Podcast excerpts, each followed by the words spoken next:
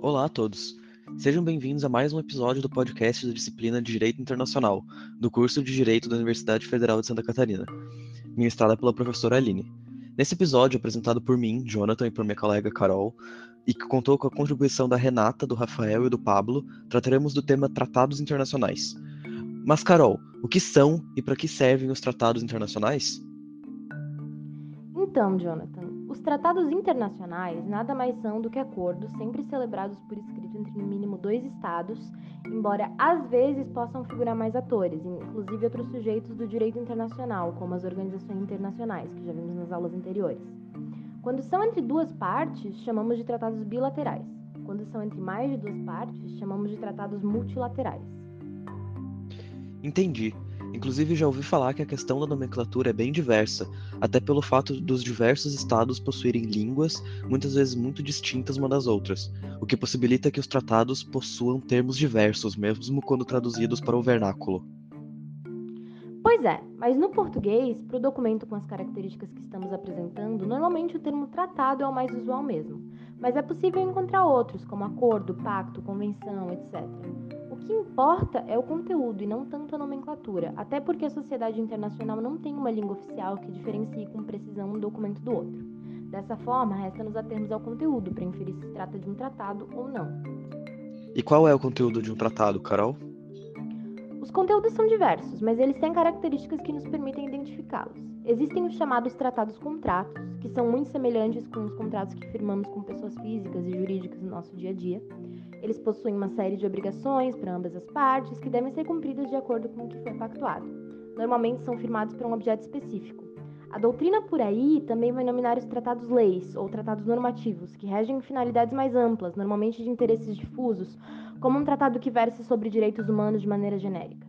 Para fugir um pouco da doutrina, podemos encontrar regras mais objetivas sobre os tratados na Convenção de Viena sobre o Direito dos Tratados, de 1969, que entrou em vigor em 1980 ao atingir 35 estados participantes.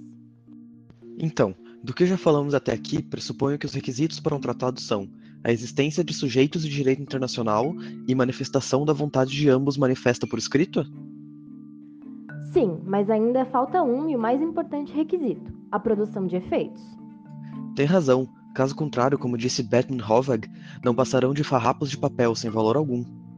Exatamente. De maneira resumida, para um tratado surtir efeitos perante os estados e perante terceiros, ele precisa ser ratificado ou, como conforme for o caso, aderidos, promulgados, publicados e incorporados ao direito interno. Parece complexo. Com certeza deve demorar bastante. Normalmente é, mas vai depender muito do interesse dos países e de questões políticas internas esse prazo de implantação de um tratado internacional.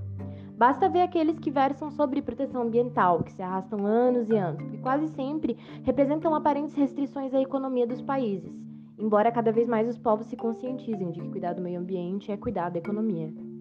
E como acontece a ratificação e a adesão que você mencionou? Depois de acordados os termos do tratado e assinado pelas autoridades competentes dos Estados, ele é ratificado pelas partes, o que representa sua anuência com os termos propostos. No Brasil, o Congresso Nacional tem a incumbência de aprovar os tratados, para eles então serem ratificados pelo chefe de Estado, que é o presidente da República. A adesão, por sua vez, ocorre quando o país candidato não participou da confecção e da formulação dos termos do tratado, mas tem interesse em participar dele posteriormente. Nesse caso, o tratado deve prever essa possibilidade. E depois disso, ele segue para promulgação e publicação? Isso. A promulgação expressa é adotada em alguns países para determinar sua executoriedade no âmbito nacional. Em outros países, a promulgação é tácita, como na França e nos Estados Unidos. Já a publicação é o ato de tornar público, como se faz com as leis. Só se pode cobrar de alguém obediência a algo que foi previamente disseminado. Entendi. E tem também aquele esquema da teoria monista e da teoria dualista, a qual podemos dizer que o Brasil faz parte, já que os tratados precisam ser incorporados ao direito interno para ter validade. É como se, enquanto ele existisse somente na órbita do direito internacional, ele não possuísse validade em território nacional. Só terá quando passar pelos trâmites de incorporação ao direito interno. Só que em nosso país temos uma estrutura jurídica hierarquizada, com a Constituição no topo, as emendas constitucionais que a modificam e, portanto, têm a mesma força que ela, abaixo dela temos as leis. E onde entram os tratados nessa pirâmide? A nossa Constituição e o STF nos deram essa resposta. Os tratados em geral têm tratamento de lei ordinária federal. Já os tratados que versam sobre direitos humanos possuem tratamento de emendas constitucionais quando aprovados em dois turnos em ambas as casas do Congresso Nacional, por maioria de 3 quintos dos membros. Caso a aprovação se dê sem esse quórum especial, ele tem o tratamento regular de lei ordinária federal, mesmo que verse sobre os direitos humanos. Bom, Carol, dentro do tempo que temos, estes são os pontos mais importantes para nos introduzir ao assunto. Adorei a conversa. Para sabermos mais, creio que vai ser necessário ler. Isso mesmo. O nosso colega Pablo utilizou o livro Direito Internacional, do Gustavo Bergalda Neves, e também o Tratados Internacionais e a Lei Interna Brasileira, da Cibele Schwelter, para nos preparar para essa conversa. Fica a recomendação, por serem obras sucintas e didáticas. Então chegamos ao fim do podcast. Até mais, pessoal.